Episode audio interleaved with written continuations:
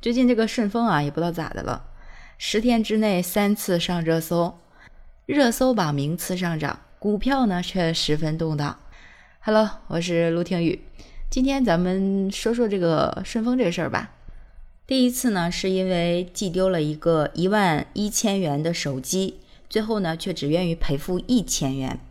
事情呢是这样的啊，说今年的三月底，一个夏女士花了一万一千元买了一部全新的 iPhone 手机，当天呢便通过顺丰小程序把手机从深圳寄给江苏的家人，但之后呢，夏女士的家人却迟迟没有收到货。夏女士就说呀，因为四月份的时候江苏出现疫情，快递物流呢都受到影响，一直到五月中旬的时候。顺丰方面的工作人员呢，仍然没有告知因疫情原因不能派送这个事儿。长达一个多月的快递滞留，让这个夏女士呢产生了怀疑。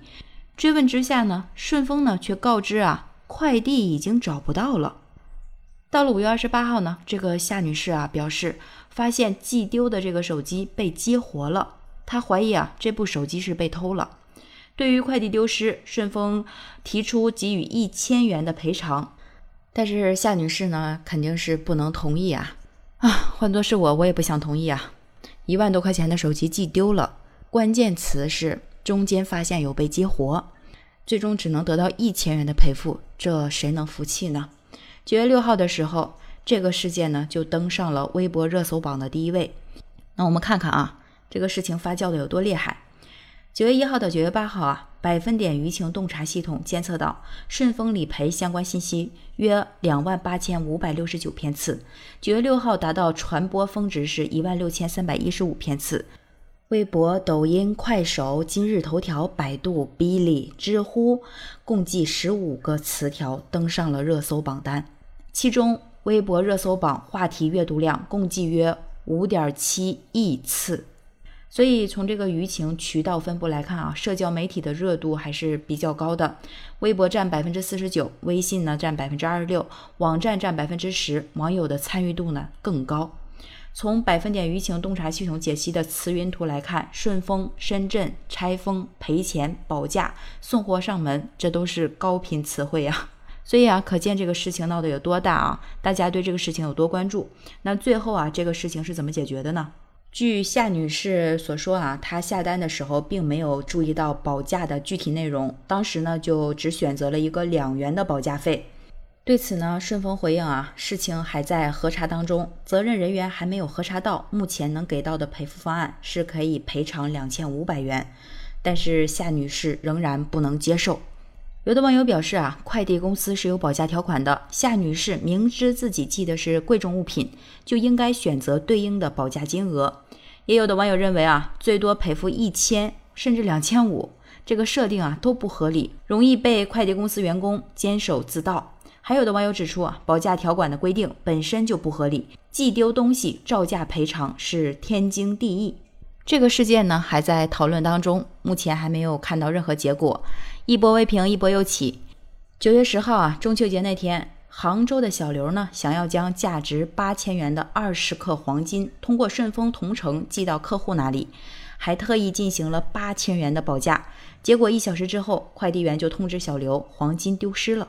第二天呢，顺丰客服对小刘提出的赔偿方案竟然是赔偿两千元。这件事情呢又被曝光了，在九月十三号的时候登上了热搜。十四号呢，顺丰再一次抢占了热搜榜，对十号这个黄金丢失事件啊做出了回应，说十三号的时候已经按照八千元的保价金额全额先行赔付到账，并且呢，经过警方的调查寻找和各方配合的努力之下，客户遗失的黄金已经找到了。看来啊，这件事情解决的还算可以哈。其实有资料显示啊，顺丰速运作为快递行业的龙头企业，近年来因为快递损坏或者丢失，以及围绕保价条款引起的纠纷已经不止一次了。